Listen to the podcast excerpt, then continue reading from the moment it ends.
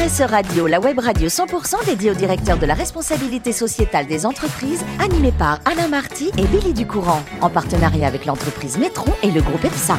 Bonjour à toutes, bonjour à tous, bienvenue à bord de RSE Radio. Vous êtes plus de 5000 directeurs de la responsabilité sociétale des entreprises et dirigeants d'entreprises abonnés à nos podcasts. Nous vous remercions d'être toujours plus nombreux à nous écouter chaque semaine et bien sûr, vous pouvez réagir sur nos réseaux sociaux et notre compte Twitter RSE Radio-du-Bas TV. Pour animer cette émission, co-animer cette émission, Tanguy Détros est avec nous. Bonjour Tanguy. Bonjour Billy. Merci d'être là. Je rappelle que vous êtes directeur adjoint de Métron qui nous reçoit dans ses locaux. Et à vos côtés, Jean-Christophe Gianesini, directeur associé d'Ecodev. Bonjour et merci d'être là Jean-Christophe. Bonjour. Aujourd'hui, nous accueillons Alain Masson. Il est directeur responsabilité sociale et environnementale à la direction des projets stratégiques et également RSE de Sodexo.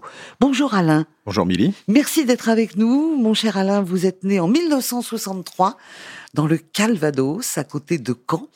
Vous êtes un amoureux de la nature et vous vouliez travailler dans les eaux et forêts. Mais bon, vous étiez excellent en maths. Alors, qu'est-ce qui s'est passé? Vous avez fait des, études, notamment un bac D, maths et sciences, et ensuite un DUT de technique de commercialisation qui ouvrait des portes à plusieurs secteurs d'activité. Lequel avez-vous choisi comme secteur?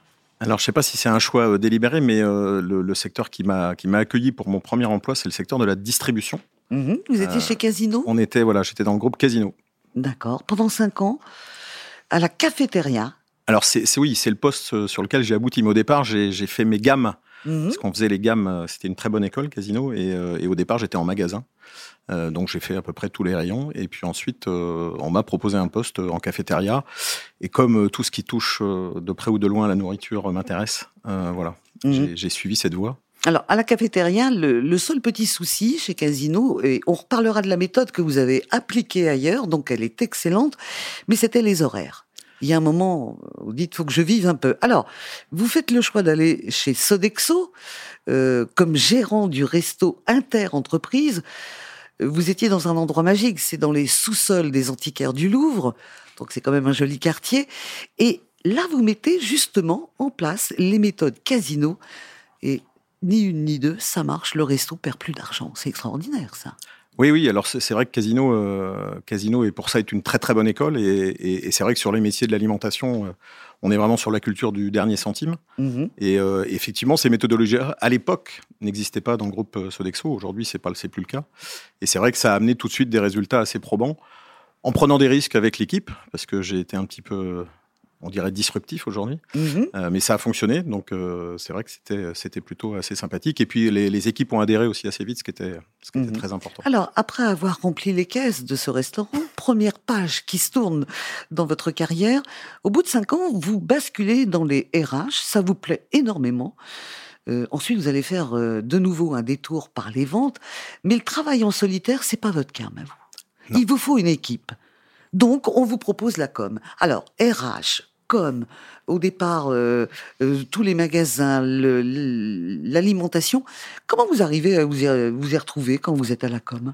Bah, C'est-à-dire que quand on m'a proposé le poste, je ne l'ai pas compris. Je n'ai pas compris pourquoi on me proposait ça, puisqu'effectivement, je n'avais pas fait d'études de communication. Par contre, il y avait un pan euh, de, cette, de ce poste qui, qui, je pense, touchait ma, allez, je vais appeler ça ma fibre un peu sociale. C'était, euh, c'était un programme qui s'appelle chez Sodexo Stop Hunger, qui est un programme de lutte contre la faim et de la malnutrition. C'est avec les restos du cœur, en voilà. plus. Donc, on retrouvait la restauration quelque part. Enfin, le mot. Ouais, et, et, et beaucoup de, enfin, beaucoup d'aspects sociaux, euh, puisque moi, j'ai découvert, j'ai pu aller un petit peu à l'intérieur de l'organisation des restos du cœur, et c'est une expérience qui est, difficile, mais super intéressante. Mm. Après cette expérience, euh, vous prenez les rênes de ce qu'on appelait à l'époque la mission handicap, qui aujourd'hui euh, est souvent inclus dans euh, la RSE, et le projet diversité inclusion.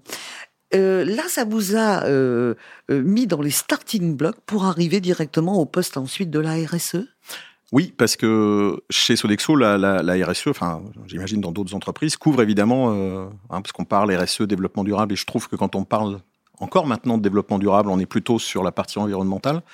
La RSE, c'est bien le S, c'est bien le social, et le E, l'environnement. Donc, euh, la diversité et l'inclusion sont intégrés dans la RSE. Et c'est vrai que moi, j'ai fait ça pendant, euh, entre mon poste de responsable mission handicap et, poste de, de, projet diversité inclusion un peu plus de six ans. Et à un moment donné, je voulais aussi changer. C'est la possibilité qu'offre une entreprise comme la nôtre. Et c'est vrai que le poste de RSE, c'est un petit peu euh, euh, j'ai pas offert à moi, mais c'était à l'époque pas forcément. C'était un poste qui n'existait pas. Vous êtes le premier à l'avoir fait. C'était une création de poste. Oui, exactement. Il y avait tout à construire ou il y avait déjà les bases? Alors. Non, il y, a quand même les bases. C'était plus une question d'organisation, parce que heureusement, dans une entreprise comme la nôtre, heureusement que je ne suis pas le seul ou avec ma petite équipe à, à parler de RSE et faire en sorte que le sujet euh, soit totalement pris euh, en compte par, euh, par l'ensemble des opérations, parce qu'on a une organisation très décentralisée. Euh, et donc voilà, heureusement, il y a plein d'autres services, notamment la supply chain, qui, qui œuvrent sur ces thématiques RSE. Allez, les questions avec Tanguy et également Jean-Christophe. C'est Tanguy qui démarre. C'est Tanguy qui démarre. Alors, moi, dans les, les infos qu'on m'a fournies, on me dit Sodexo, c'est plus de 400 000 salariés. Alors, dans le monde, oui. En France, c'est 30 000 salariés. 30 000 salariés, c'est déjà pas mal, hein, une belle petite boîte. Comment on fait quand on a 400 000 salariés sur euh, cinq continents, j'imagine, euh, pour, pour euh, valider, concrétiser une approche RSE c'est un challenge plus compliqué que d'aller sur la Lune, ça, non? Je ne sais pas, je n'ai pas eu l'occasion, mais, mais, mais je pense que tous les sujets sont compliqués à partir du moment où vous êtes effectivement en France. 30 000 salariés répartis sur 5 000 sites. Voilà, ça c'est compliqué, et que vous parliez de, de, comptabilité, de paye ou de RSE, faire passer l'information et, diffuser et acculturer l'ensemble de la ligne opérationnelle, oui, c'est un challenge. C'est pour ça que je ne peux pas être tout seul là-dessus. Et nous, on a un système, enfin un système qui est assez classique de cascading, euh, où effectivement on embarque au tout départ. On n'a pas énormément de niveaux hiérarchiques. Donc c'est d'abord euh, euh, step by step, c'est-à-dire que c'est d'abord les engagements et la formation des dirigeants, ce qu'on appelle le COMEX, et puis ensuite tout doucement ça se diffuse au niveau de, des opérations. Mais Aujourd'hui, pour être très humble, euh, ça fait trois ans et demi que je m'occupe de ce, de ce sujet-là. Je vais encore sur des sites aujourd'hui, quand je dis bonjour à la maçon en charge de la RSE, des personnes me disent mais c'est quoi la RSE Voilà. Quand ils disent la RSE ou le RSE, voilà. Donc c'est non non oui c'est un challenge, mais et ça prend forcément beaucoup de temps. Et du coup, ça veut dire que dans, toutes ces entités, euh, j'imagine un petit peu autonomes quand même, Complètement. chacun est, libre de de choisir euh, ses fournisseurs, ses circuits courts, de trouver des produits qui sont euh, les plus RSE euh, compliant possibles alors, nous, on a la, chance d'avoir donc cette organisation décentralisée. C'est pas forcément une chance, mais on a évidemment des structures en région qui vont, par exemple, sur les produits sourcer un certain nombre de produits locaux. C'est-à-dire que les produits que vous allez acheter en Auvergne-Rhône-Alpes ne seront pas forcément les mêmes, évidemment, que ceux qu'on achète dans, dans, les Hauts-de-France. Donc, tous nos acheteurs régionaux, il y en a neuf, euh, vont effectivement sourcer les produits, les mettre au catalogue en fonction des différentes, je ne vais pas trop rentrer dans le détail, mais différentes offres qu'on offre à nos consommateurs selon les segments de marché. Ils vont avoir effectivement des produits qui aujourd'hui, depuis euh, maintenant deux ans, sont estampillés, alors pas forcément RSE, mais achats locaux, achats inclusifs, hein, puisqu'on a développé cette, cette partie-là des achats responsables. Et donc le, le, responsable de site, le manager, va pouvoir aller choisir euh, sont ces produits qui seront quand même un petit peu, ils seront quand même un petit peu guidés euh, pour pas aller euh, dans, dans, tous les sens effectivement. Mmh. Jean-Christophe. Oui, euh, bonjour. Je, pour, pour, démarrer, j'aurais bien aimé que vous puissiez nous parler justement un petit peu de la démarche RSE. Sodexo, mmh. c'est intéressant parce qu'il y a l'aspect, comme vous le disiez, environnemental auquel on ne pense pas forcément, mais il y a surtout l'aspect social qui, qui, je pense, est, extrêmement important. du coup, je veux bien que vous nous disiez un petit peu plus sur les différents piliers et axes d'engagement que vous avez développés. Oui, alors on, on, a une feuille de route, alors ça s'appelle en bon français le Better Tomorrow 2025, mais on a une feuille de route qui comprend neuf engagements. Euh, c'est-à-dire qu'on a différents rôles euh, euh, et, on a différents impacts. Et on a le, premier des engagements, et, parce que vous avez bien compris qu'on est une, entreprise, comme disent les anglo-saxons, une people company, c'est la santé et la sécurité des collaborateurs. On est dans des activités voilà, qui ne sont pas forcément dangereuses, mais qui demandent un certain investissement avec éventuellement des matériels qu'il faut savoir manipuler. Donc ça, c'est le, premier, le premier engagement. Le deuxième, c'est la diversité et l'inclusion. Ça fait plus de 20 ans qu'on est sur ces sujets-là, notamment des sujets de mixité puisque historiquement, on a deux grands métiers, la restauration et la maintenance, donc pas du tout des métiers masculins à l'origine, vous imaginez bien. Donc ça, c'est un, deuxième sujet très important. Ensuite, la culturation de nos collaborateurs, vaste sujet, et c'est toujours euh, en cours. La partie, euh, offrir une offre très euh, voilà, saine, diversifiée à nos consommateurs, et c'est pas toujours simple, puisqu'on est aussi quelque part, quelquefois obligé peu de les éduquer. Et puis toute la partie achat local, achat de proximité, qui évidemment tout ça euh, arrive à une empreinte au calcul de l'empreinte carbone. Et puis ensuite, on a encore trois autres trois autres volets. Euh, bah, le Stop Hunger dont je parlais tout à l'heure, qui est un programme de lutte contre la faim. encore un aspect diversité inclusion sur vraiment, et c'est extrêmement important en ce moment parce que on vit une crise de recrutement comme jamais on l'a connu dans les métiers de la restauration et dans d'autres secteurs d'activité. Et puis la dernière partie qui est relativement nouvelle mais qui nous occupe bien, c'est la lutte contre le gaspillage alimentaire. Donc voilà, donc on a une feuille de route, neuf engagements, et ces neuf engagements sont plus ou moins euh, pris avec la même intensité en fonction euh, des régions et également des segments de marché.